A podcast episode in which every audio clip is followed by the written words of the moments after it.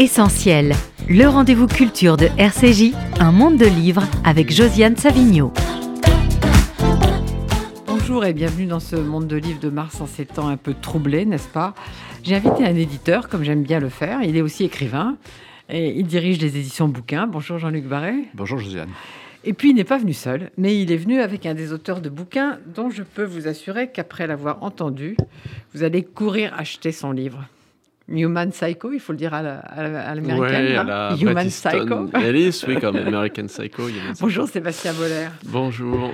Alors voilà, donc euh, tous les deux, vous avez beaucoup travaillé, vous avez beaucoup publié, donc euh, une petite heure pour parler de vous, ça va être compliqué. Et puis, euh, Sébastien Boller, vous avez publié une quinzaine de livres et vous êtes aussi rédacteur en chef de la revue Cerveau et Psycho, qui, euh, on a aussi envie de la lire une fois qu'on vous, a lu. Et puis, on va essayer de se concentrer sur votre dernier livre. Mais avant, je voudrais quand même que Jean-Luc Barret dise un mot de bouquin, puisque cette collection bouquin, je montre un livre, Marcel Proust, comme par hasard, on va en parler. Euh, cette collection bouquin, vous la dirigez, qui a été fondée par Guy Scheller, vous la dirigez depuis 2008. Mais en 2020, vous avez euh, créé les éditions bouquin, dont le bouquin devient la collection. Pourquoi créer une nouvelle maison d'édition? D'abord, c'était une, euh, bah, c'est une chance, c'est une opportunité qui m'a été offerte par le, par le groupe Editis de, d'élargir finalement mon périmètre. Alors, jusqu'à présent, chez Robert Laffont, où je travaillais, je dirigeais bouquins, la collection, et je publiais un certain nombre de livres. Et donc, c'est au fond, les deux ont été réunis dans une seule maison. C'était, j'ai pas sollicité cette euh, cette opportunité d'une certaine manière, mais c'était assez logique parce que j'avais j'avais le souci, je, je voulais pas être l'éditeur à la tête d'une grande maison parce que j'avais envie aussi, non pas que cette, cette, maison ne soit pas grande, mais je veux dire d'une maison euh, déjà très installée, l'idée de créer une maison dans un, à un moment où plus personne n'ose créer une maison d'édition ou en tout cas euh, au sein de ces groupes on, le fait rarement, était une belle aventure. Voilà, je l'ai fait, j'étais prêt à le faire, euh, mais en, m'appuyant sur ce qui existait déjà, c'est-à-dire sur cette collection, et en développant finalement ce, ce beau nom de bouquin. Alors, je ne vous cache pas que quand la question s'est posée, je me suis interrogé de savoir s'il fallait que je la baptise autrement, cette maison. J'aurais pu s'appeler les éditions de l'Esplanade, je sais pas quoi, enfin quelque chose d'un peu pas très original. On a passé un week-end comme ça avec quelques amis à chercher. Puis à la fin, on s'est dit, mais enfin, il y a quand même un nom merveilleux, c'est ah bouquin. Euh, donc, alors, il a fallu passer par une petite période où les libraires nous ont dit Ah oui, euh, on va peut-être confondre la collection et la maison, ce temps est passé.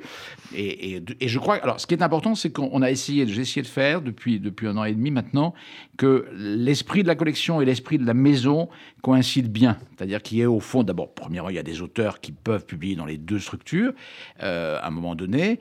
Et, il y a un esprit, chez Bouquin, c'est l'esprit de découverte, d'impertinence, d'érudition. Il y a quelque chose d'assez ludique que essayé de préserver dans, la, structure qui vient de naître.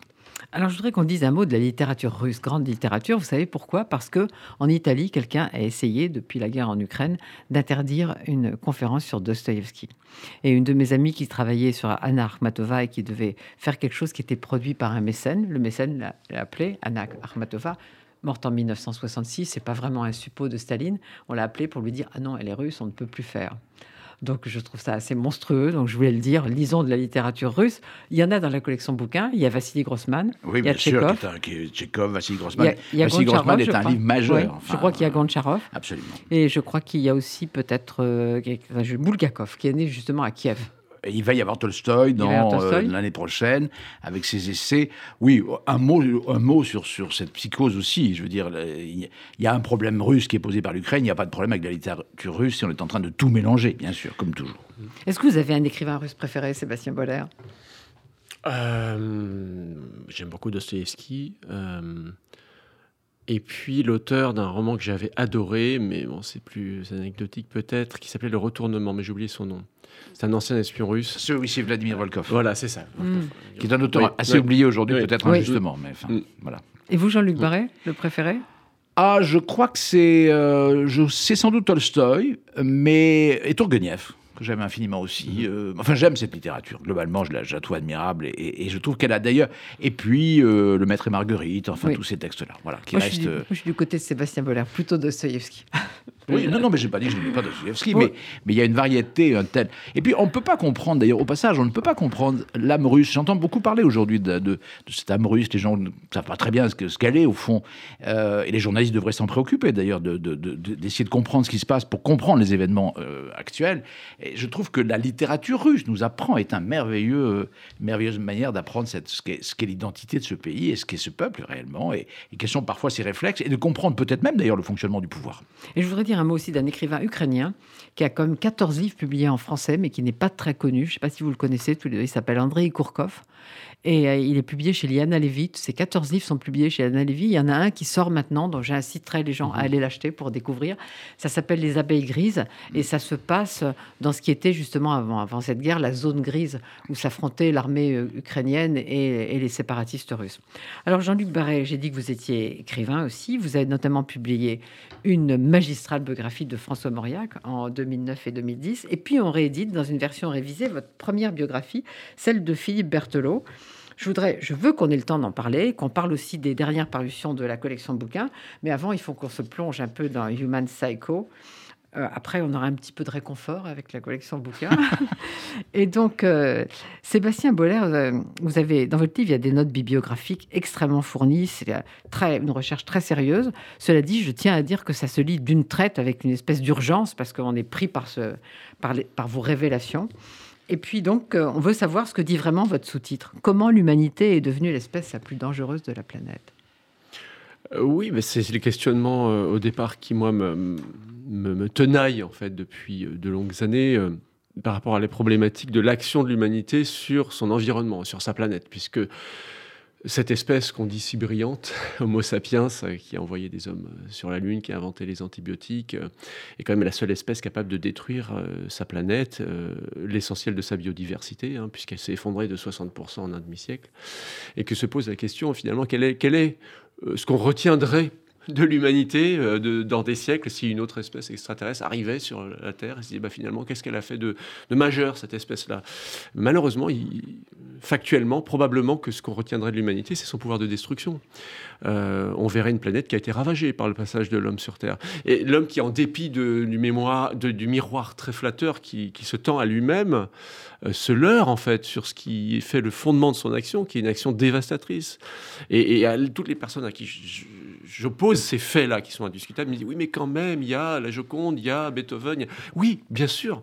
Mais comment faire en sorte que ces aspects grandioses, magnifiques, esthétiques, universels de l'humanité l'emportent sur ce qui est le résultat brut de l'action humaine aujourd'hui à grande échelle, qui est la destruction Et ce que vous avez dit tout à l'heure en, parlant de ces interdictions de manifestations culturelles sur la Russie, ça montre exactement ça. C'est-à-dire que c'est catastrophique ce qui se passe, c'est que le peu de bon qu'il y a dans l'humanité euh, est laminé par ces moments où ce que j'appelle le psychopathe global, c'est-à-dire la, tendance de fond psychopathe de l'humanité, l'emporte par des logiques de groupe sur ce qui peut au contraire nous rassembler.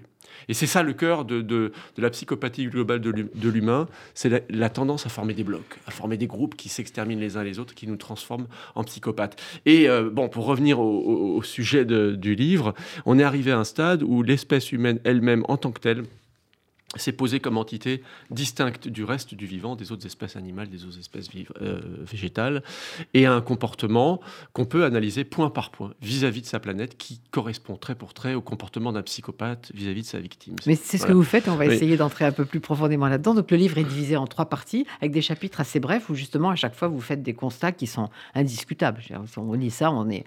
Alors on peut commencer par le premier des constats. Donc, donc comme vous l'avez dit, vous l'avez dit, toute votre démonstration vise à montrer que l'humanité se comporte comme euh, des individus psychopathes se, comportent euh, dans la vie.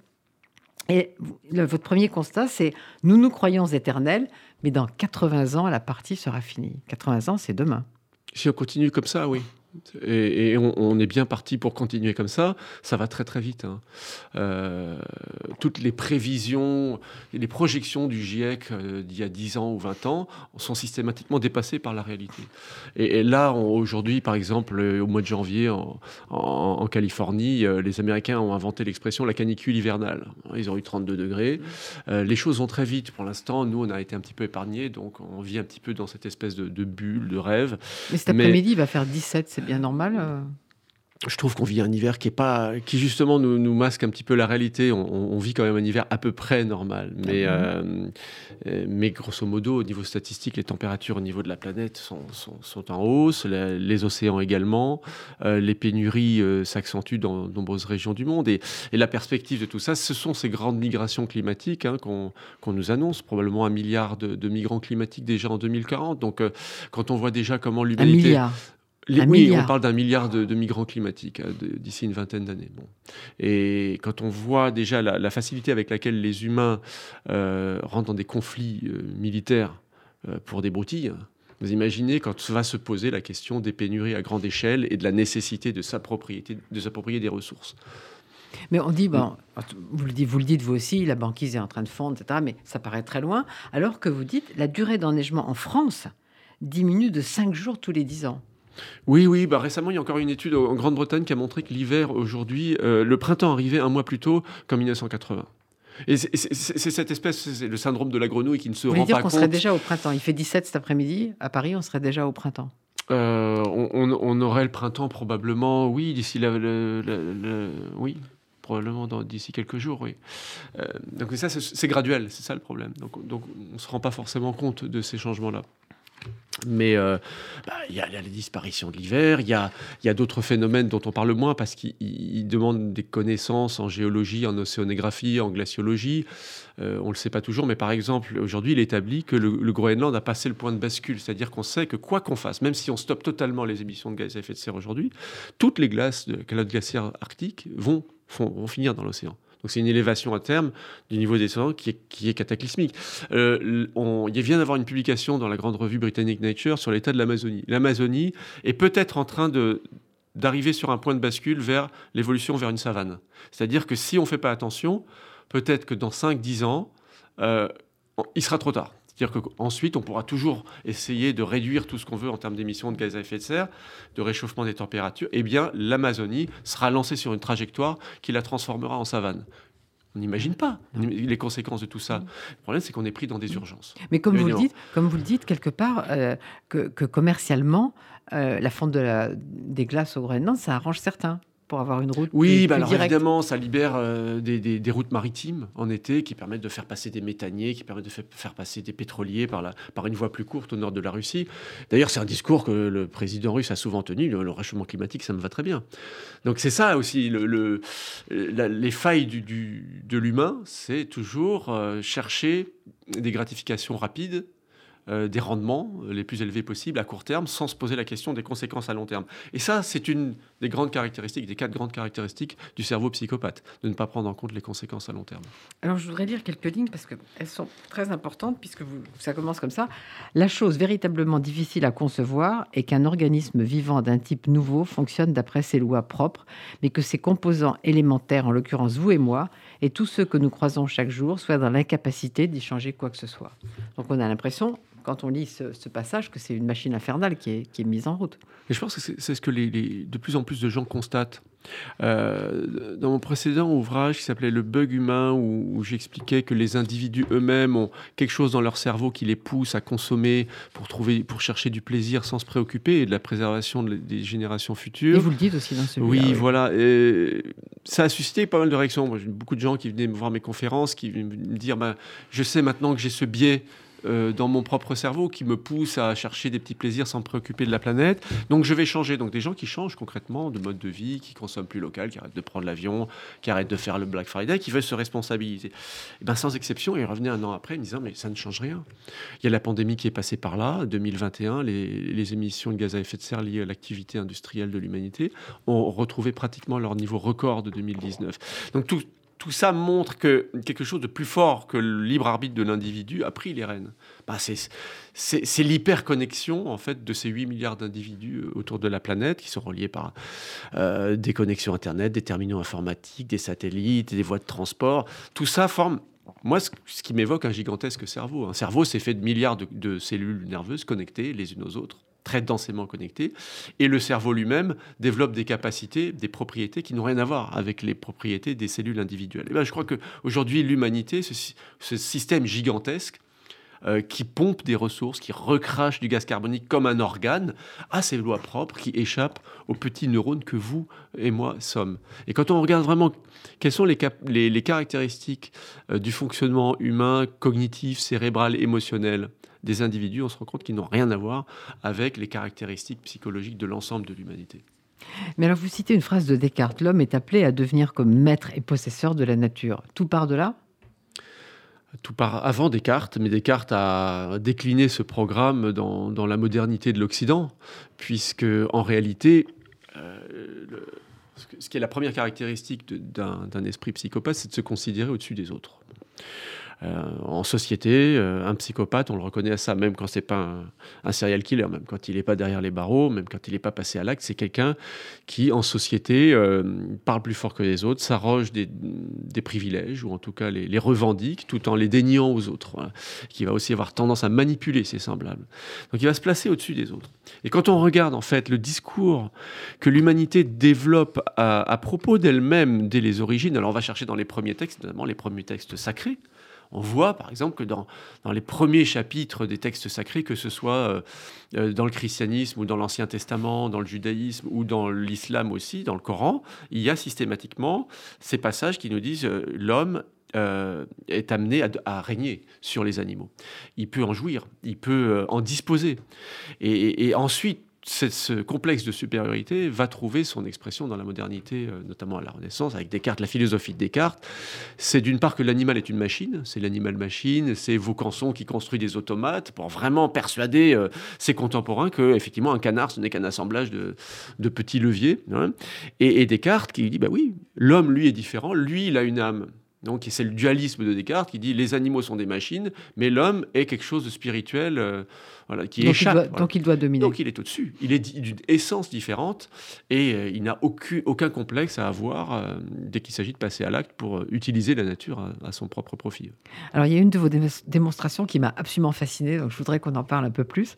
C'est quand, pour expliquer cette humanité sans frein qui, qui a cours aujourd'hui, c'est tout ce que vous dites sur le cortex orbitofrontal. Je voudrais que vous en, vous expliquiez là-dessus, parce que j'ai été fasciné par les exemples que vous donnez des exemples de personnes qui, en fait, qu'on peut vivre sans ce cortex euh, orbitofrontal, mais on devient totalement différent. Oui, alors le premier cas historique qui a illustré ce, rôle du cortex orbitofrontal. Donc c'est c'est une partie de notre cerveau qui est située tout à l'avant du cerveau, juste au-dessus des orbites oculaires, donc non orbitofrontal, voilà. Et euh, c'est l'histoire d'un homme qui s'appelait Phineas Gage, qui était un ouvrier en fait des chemins de fer aux États-Unis et qui dans un accident de chantier a reçu une baramine en plein cortex orbitofrontal. Alors c'est une explosion de dynamite qui lui projette la baramine et par un miracle en fait euh, c'est très étonnant, il, la barre ressort, elle va se planter plus loin et puis se relève et puis il converse avec euh, les médecins qui sont là, il, il, marche, il continue à disposer de ses facultés intellectuelles, capable de lire, de parler, il voit normalement, il reprend sa vie naturelle. rien ne semble changer jusqu'au moment où on se rend compte qu'il a perdu toute moralité. Il devient agressif, impulsif, euh, justement, il a toutes ces caractéristiques qu'on va ensuite attribuer. Mais un morceau de son cerveau était parti. Oui, le morceau de cerveau est, ressorti littéralement dans le cabinet du médecin. Il tombe sur le sol. C'est juste un morceau d'orbitofrontal qui est sorti. Bon, en général, ça se passe pas aussi bien. Lui, il a eu de la chance.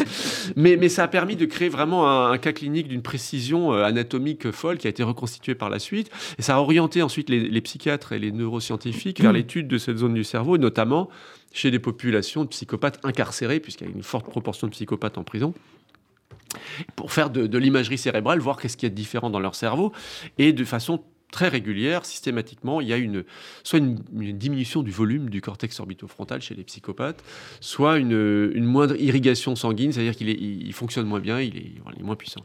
Et donc cette, cette, perte de fonction du cortex orbitofrontal entraîne tous ces symptômes de la psychopathie, qui sont euh, bah, cette espèce de complexe de supériorité. Mmh, parce que vous parlez, vous parlez aussi d'un homme pédophile oui. qui, euh, qui, qui euh, s'améliore et qui redevient... Oui, alors ça, c'est saisissant. Ça, ça, ça, montre, euh, pour revenir à Descartes, c'est un peu l'homme-machine pour le coup. C'est fascinant. Il y a une partie de notre cerveau, si on appuie dessus, bah, on se transforme en psychopathe. Si on relâche la pression, donc en fait, il avait, il avait, une tumeur qui compressait le. Qui compressait le cortex orbitofrontal et donc qui entravait son fonctionnement. Quand la tumeur grossissait, eh ben, il s'était transformé en prédateur sexuel. Euh, et puis quand on s'est rendu compte que c'était une tumeur, bon évidemment les jurys ont été cléments, donc on lui a enlevé la tumeur et puis il est redevenu tout à fait normal. Mais elle a repoussé. Et puis peu de temps après, il se- il- de nouveau, il recommence à fréquenter des sites pédophiles. On se demande qu'est-ce qui se passe. On voit la tumeur à repousser. Donc c'est saisissant, vraiment. Il y a là un pivot de, de- de ce qui fait de nous des êtres moraux, voilà, qu'il faut prendre en considération. hein. Oui, mais ce qui est terrible, c'est que vous, vous montrez que l'humanité dans sa globalité n'a plus de cortex orbitofrontal. Elle n'a jamais eu. Elle n'a jamais eu. Parce le cortex orbitofrontal, c'est- une partie de notre cerveau qui a été sélectionnée par l'évolution hein, d'Homo sapiens pour faire de nous des êtres capables de fonctionner en société. Donc de prendre en compte les autres, de leur accorder le statut de sujet. Et ça, ça ne se fait que par une socialisation. L'humanité est un être solitaire dans l'univers. Elle n'a jamais été socialisée par qui que ce soit. C'est un monstre par définition. Il lui manque ce- cette fonction-là. Comment la doter d'un cortex orbitofrontal qui l'empêche de manipuler, de détruire sans empathie et d'agir de, façon impulsive Ah, mais l'empathie, on va en parler. Mm. Dans un moment, euh, Sébastien Boller, vous, vous avez cette phrase le supplice, le, début du supplice de la nature. C'était quand le début du supplice de la nature? Ah. Le, le vrai début du supplice, je ne sais, pas à quel moment je, je le, je le situe dans le livre, mais c'est l'ère industrielle parce que euh, tous, les, tous les ingrédients de la psychopathie collective de l'humanité sont là depuis le début, et notamment euh, le génie humain qui est le génie de l'outil. Et tout est dans là. Le succès de l'humanité, c'est sa capacité à manipuler tout ce qu'elle trouve. D'abord des, des- des cailloux, ensuite des semences, des animaux.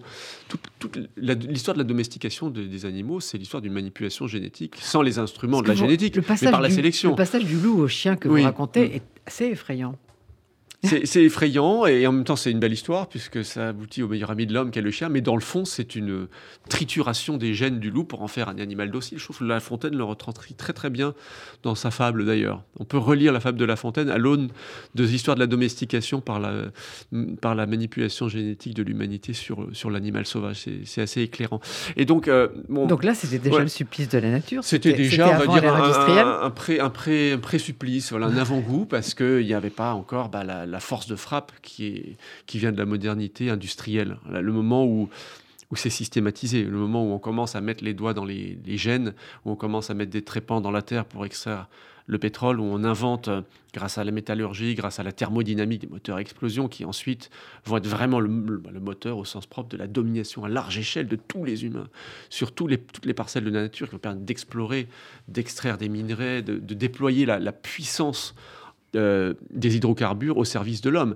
Et là, ça n'a plus de limite. Le, gé- le génie inventif et instrumentalisant de l'homme n'a pas de limite. Ces limites viennent de sa moralité, en fait. Et le gros problème vient du fait de l'écart entre une partie sans limite, qui est la partie instrumentale, et une partie très limitée, qui est celle de, de l'autolimitation et de la morale. Mais justement, on a l'impression aujourd'hui que tout ce qui est techniquement possible sera mis en œuvre sans qu'on se demande si c'est vraiment. Ah humain. oui, ben voilà. Alors ça, c'est la facette impulsive du psychopathe, c'est que dès qu'il a une possibilité euh, de s'arroger un avantage, il le fait sans réfléchir. Ce qui fait qu'après, ces gens se retrouvent dans les barreaux parce que bah, voient quelque chose qui leur plaît dans un per- supermarché, ils le prennent. Ils voient une femme, ils la violent. Enfin, ils voient une banque, ils vont la, la piller. C'est l'incapacité de penser un coup plus loin. Et donc, dès qu'il y a la possibilité de créer des moutons transgéniques fluorescents, euh, on ne se demande pas ce qui va advenir de l'espèce plus tard. Euh, si ça permet de- de- de- d'augmenter les, rendements, par exemple, de l'industrie laitière ou, ou de produire une protéine qui sera utilisée en biotechnologie pour soigner une maladie pour les humains, on le fait sans se poser la question de l'éthique, de la transformation des espèces, par exemple. Quand on trouve une nouvelle méthode pour extraire du gaz de schiste en fracturant euh, des couches géologiques profondes, bah, si ça permet d'avoir des retours en bourse à, à 6 mois, 1 an ou 2 ans, bah, on le fait. On ne se pose pas la question dans 10, 20 ou 30 ans. Ça, c'est le psychopathe. Il ne pense qu'à br- qu'à brève échéance. Et toute la dynamique des systèmes aujourd'hui, des, euh, des grandes entreprises multinationales, de la logique même des États de, qui sont en compétition les uns vis-à-vis des autres, et aussi les logiques électoralistes, bien souvent, poussent à agir dans l'urgence, à retirer un profit le plus tôt possible. Qui aujourd'hui fait des réformes pour 10, 20, 30 ans? C'est très très rare. On ne fonctionne pas comme ça. Dès qu'on est pris dans des grands systèmes dynamiques à grande échelle, le, le groupe le groupe l'emporte et, et- et c'est- et le groupe est psychopathe. Qu'est-ce que vous avez pensé, euh, Sébastien Boller, de la greffe d'un d'un cœur de porc sur un humain qui d'ailleurs vient de mourir? Euh, les progrès de la médecine, euh, c'est très difficile parce que euh, qui peut s'en plaindre? Très bien. Aujourd'hui, euh, moi je suis très content qu'on ait fait reculer la mortalité infantile, qu'on ait guéri euh, des gens euh, du scorbut, qu'on essaye de les guérir du sida. Qui peut, renier cette vocation humaniste de la médecine Le piège, c'est que le soin, le, souci de porter secours à autrui euh, s'est développé dans, le giron de l'humanité. C'est-à-dire que l'humain en tant que tel est devenu sacré, même s'il reste aujourd'hui des moments de confrontation entre les humains. Ce que montre très bien l'ouvrage de Steven Pinker, qui est un, un psychologue de l'université de Harvard, qui a, qui a écrit- décrit le déclin de la violence au fil des âges, depuis le paléolithique jusqu'à aujourd'hui. Ce qui documente très très bien, c'est qu'au fil de, de l'évolution de l'humanité, malgré des soubresauts, des grands conflits, il y a une diminution graduelle de la violence entre les individus et une montée de l'empathie. Donc la médecine participe de tout ça. Euh, la lutte contre les discriminations participe de tout ça. La montée des droits des femmes, des enfants participe de cet élargissement de l'empathie à tous les humains, qui a atteint son point d'orgue de la décla- déclaration des droits de l'homme, qui, qui institue l'homme comme une généralité euh, vers laquelle il faut tendre, en tout cas dans, dans l'empathie. Oui, Mais vous ce dites faisant- que, vous dites que l'humain n'a aucune empathie pour ce qui n'est pas humain. Il y a un mouvement de balancier, c'est-à-dire que plus l'empathie s'élargit euh, au sein de l'espèce humaine, plus elle est déniée au non-humain. Et, et donc, euh, il faut jamais perdre de vue que quand on invente une nouvelle euh, technique chirurgicale pour sauver les gens de la mort, le, le revers de la médaille, c'est qu'en fait, la nature, le non-humain souffre le martyr comme il n'a jamais souffert. Ça pourrait se défendre si on était dans une tradition philosophique et éthique qui a été celle de nos prédécesseurs, que ce soit celle des religions jusqu'à aujourd'hui, celle de Descartes, celle des grands humanistes. Mais euh, aujourd'hui, c'est plus tenable d'un point de vue pratique. Parce que continuer à, à instaurer cette frontière entre l'humain et le non-humain et, et martyriser le vivant comme on le fait, aujourd'hui, ça se heurte à une, une limite qui est celle bah, des ressources Mm. et qui est celle de l'avenir, s'appelant des équilibres du vivant. Et on se rend compte que euh, cette victime qui pourrait disparaître, eh ben, on ne peut pas vivre sans elle. Donc il faut apprendre à vivre avec elle. Donc il faut se poser la question, comment faire en sorte de décliner cette empathie qui a monté au sein de l'humanité à des êtres qui nous parlent moins parce qu'ils sont moins ressemblants? Par exemple, il y a des études qui montrent que plus une espèce humaine est éloignée sur l'arbre du vivant, plus elle est éloignée de l'humanité, moins on, éprouve d'empathie vis-à-vis d'elle. Donc on est un peu euh, programmé pour, euh, pour ce déni d'empathie vis-à-vis des espèces qui nous ressemblent moins. Mais il faut aller contre ça. On est obligé aujourd'hui de, de pas- passer par-dessus ces instincts-là. Mais vous dites toutes les 20 minutes, toutes les 20 minutes, je souligne, une espèce vivante disparaît. Ça englobe animaux et plantes, je suppose. Animaux, plantes, micro-organismes, Ouais. là c'est très très vaste. Oui, toutes les que- 20 Oui, minutes. parce qu'il n'y a pas une espèce de mammifère qui disparaît toutes les 20 minutes, mais une espèce vivante en tant que telle, oui, c'est un rythme mille fois supérieur à ce que serait le rythme naturel d'extinction des espèces, qui est compensé par le, le rythme naturel de génération de nouvelles espèces en l'absence de l'homme. Donc on a multiplié par mille le pouvoir d'extinction des espèces. Donc ça c'est évident que ça, ça va nous retomber dessus. Euh, la question c'est jusqu'à quand on peut continuer comme ça? Alors la conclusion, c'est no future, Sébastien Weber, plus, d'avenir. Ah, La conclusion, c'est, moi je pense que là on est arrivé à un moment euh, où il faut poser un diagnostic sur euh, la place de l'humain sur Terre, euh, savoir se remettre en question, savoir que collectivement nous agissons d'une façon que mm, aucun d'entre nous pratiquement ne souhaiterait faire individuellement. Euh, collectivement, nous, formons une espèce psychopathe, alors que les individus ne sont pas psychopathes. À 99%, nous ne sommes pas des psychopathes. Donc il faut redonner euh, le contrôle à l'humain euh, au sens propre, à l'individu au sens propre.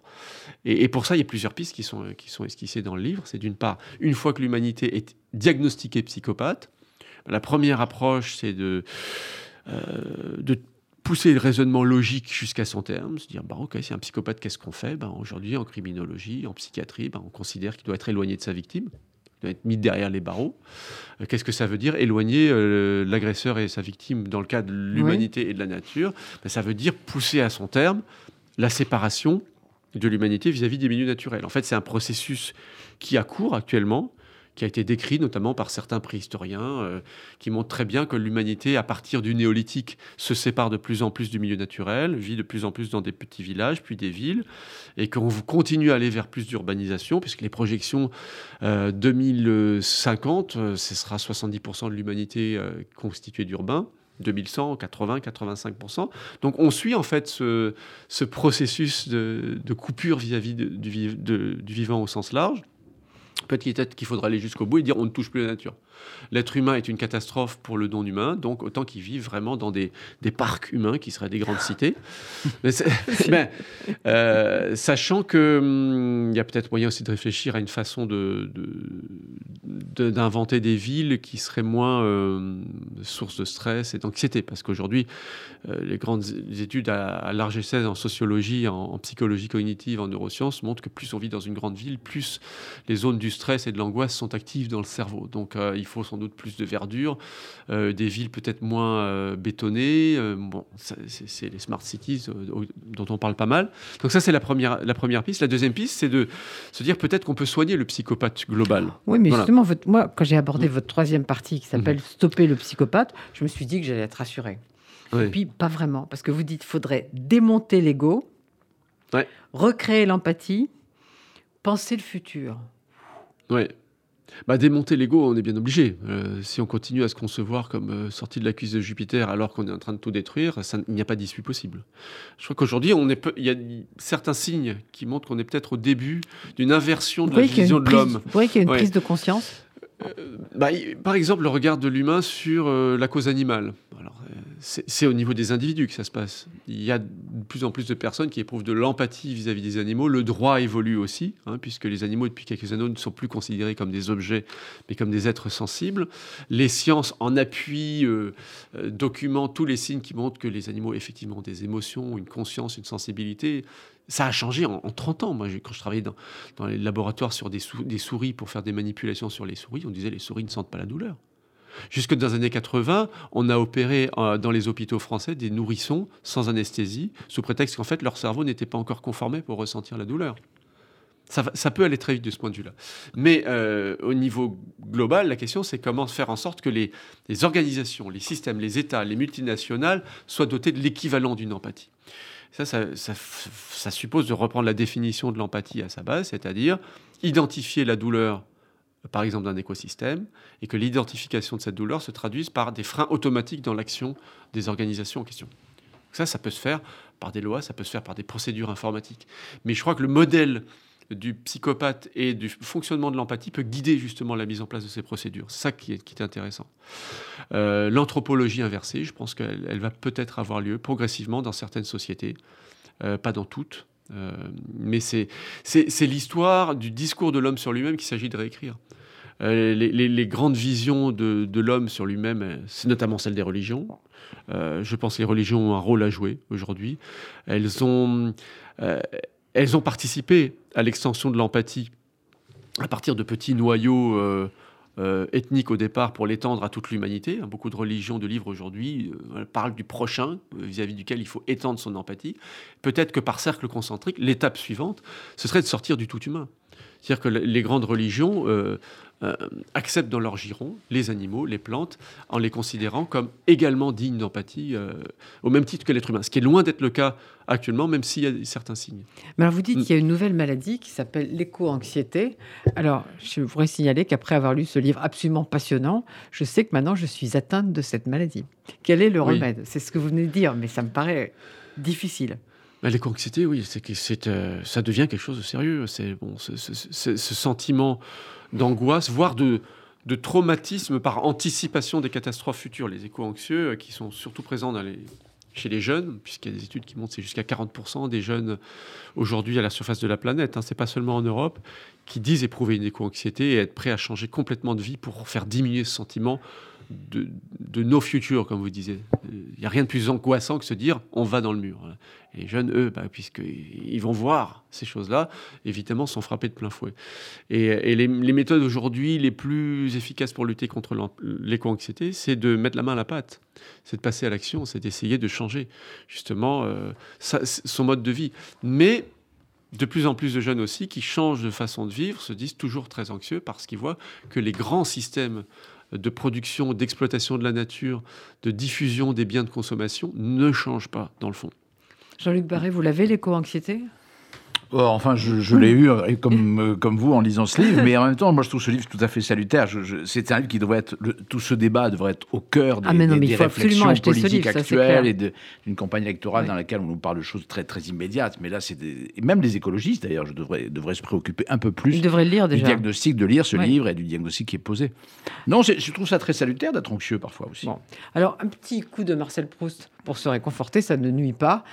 C'est quoi ce livre dans la collection bouquins qui s'appelle Marcel Proust, Le temps perdu, Jean-Luc Barré ben, Le temps perdu, c'est un, c'est le quand, Marcel Proust a, écrit a écrit, s'est lancé dans l'aventure de la recherche, qui ne s'appelait pas la recherche à l'époque, mais Le temps perdu, ou les intermittences du cœur, c'était le premier volume.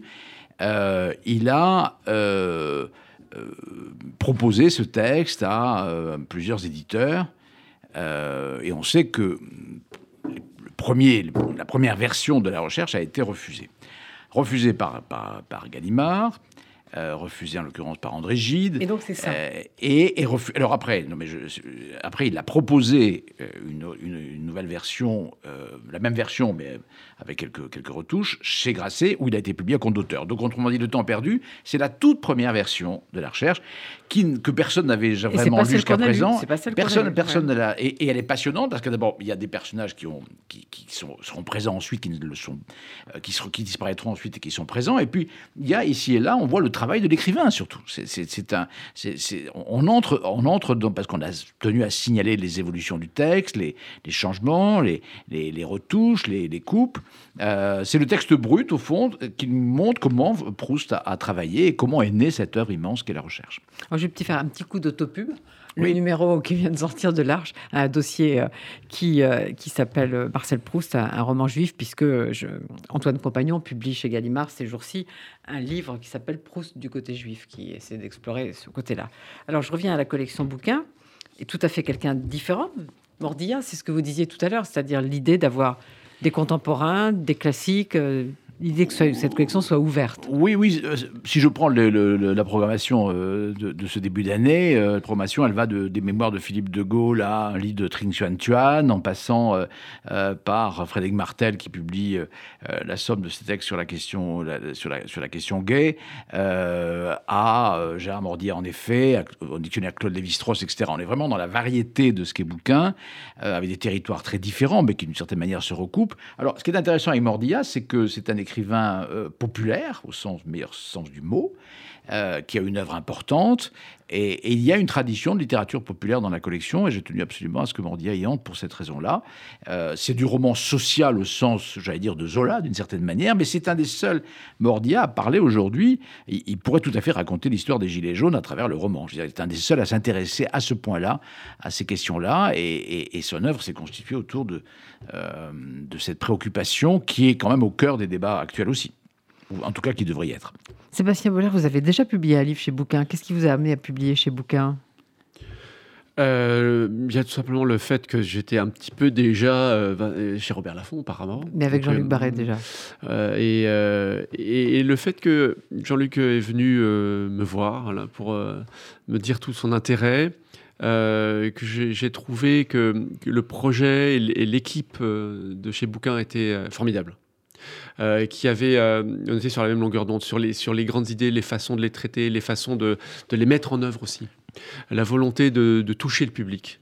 Euh, donc il y avait à la fois une, une, acuité et une, vraiment une, une, affinité pour, pour l'écrit, pour le livre et pour la science également que j'ai ressenti, qui allait de pair avec beaucoup de naturel. Donc ça, je trouve ça très important dans, la façon d'aborder les grandes questions, euh, c'est de le faire euh, dans, le rapport humain euh, direct et spontané. Et je trouve que ça, a été un écrin fantastique pour me permettre de développer ce, cette réflexion sur notre humanité bien ambiguë.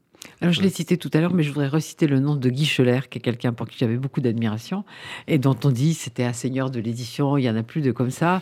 Mais justement, Jean-Luc Barret, je trouve que vous êtes très fidèle euh, dans la collection, qu'il faut l'appeler la collection, bien le bouquin, euh, à l'esprit de Guy Scheller, qui était euh, de ne pas écouter l'air du temps et de publier des gens qu'on réprouve pour des raisons morales ou politiques et dont on veut effacer l'existence.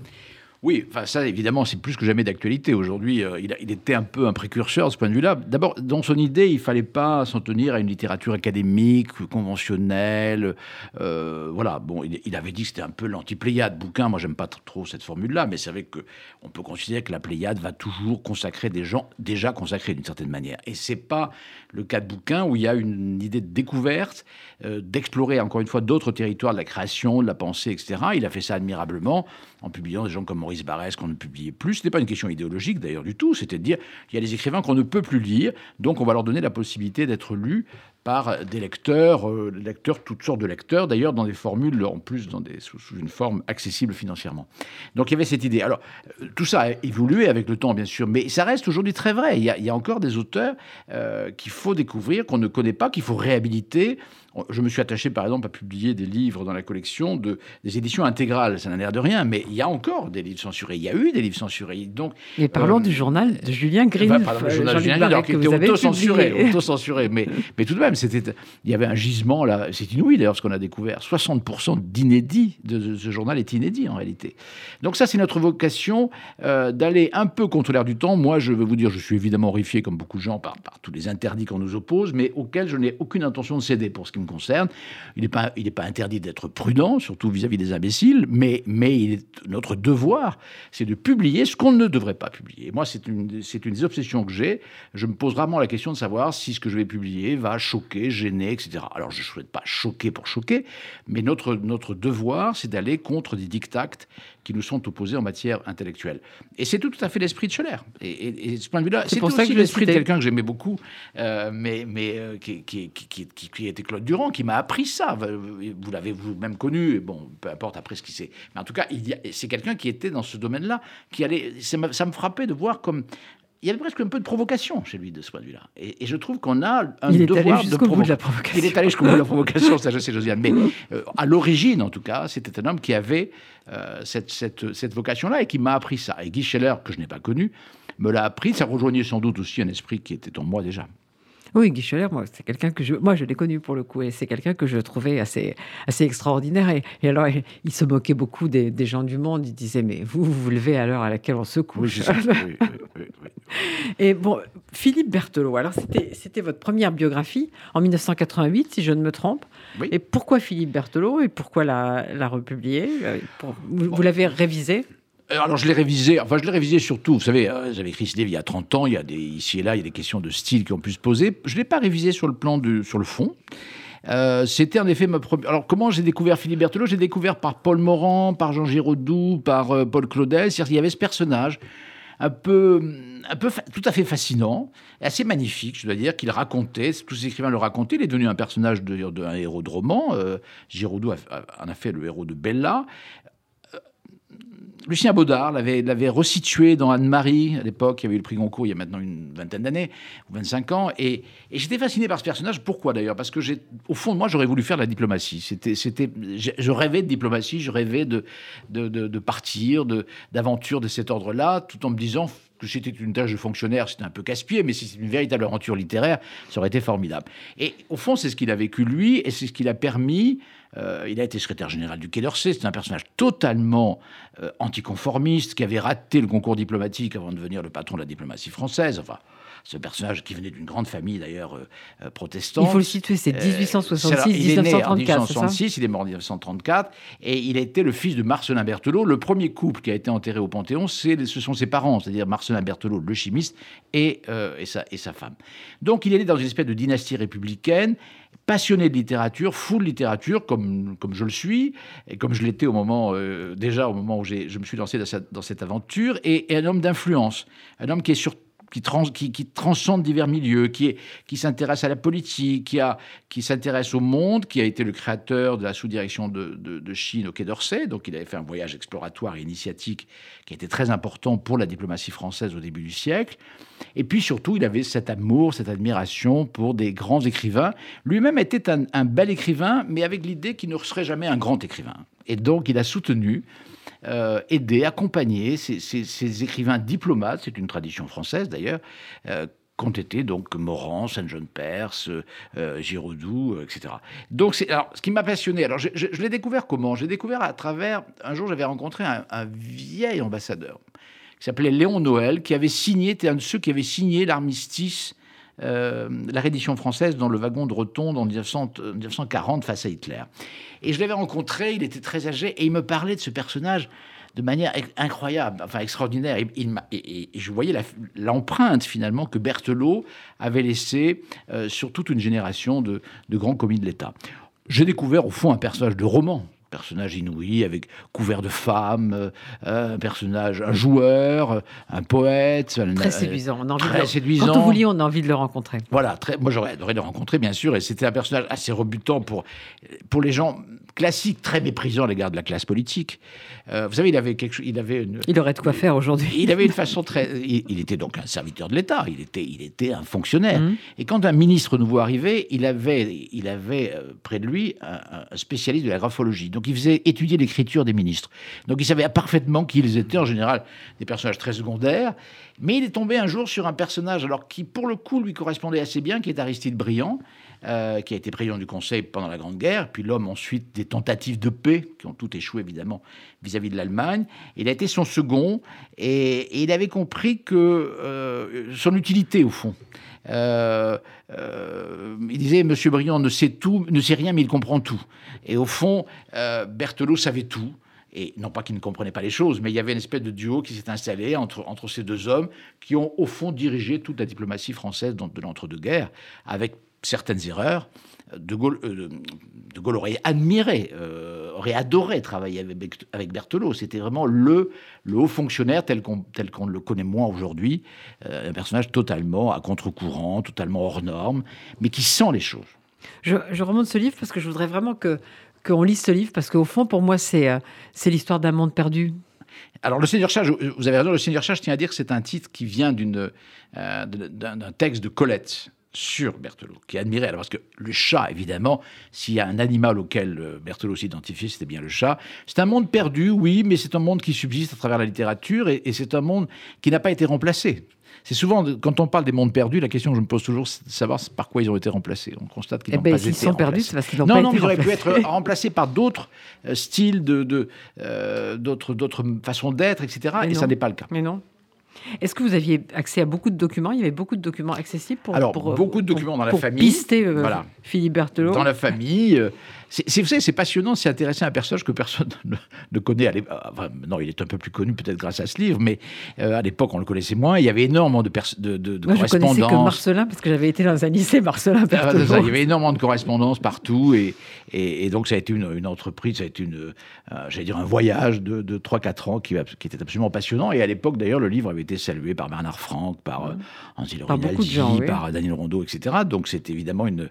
J'ai démarré d'une certaine manière comme ça. Ça reste pour moi un livre très attachant parce que je pense que tous les thèmes que j'ai traités ensuite euh, se trouvent d'une certaine manière là, c'est-à-dire la littérature, euh, les jeux d'influence, euh, la création, euh, voilà, tout, tout ça et tout ça est dans ce. Et puis une certaine philosophie des choses.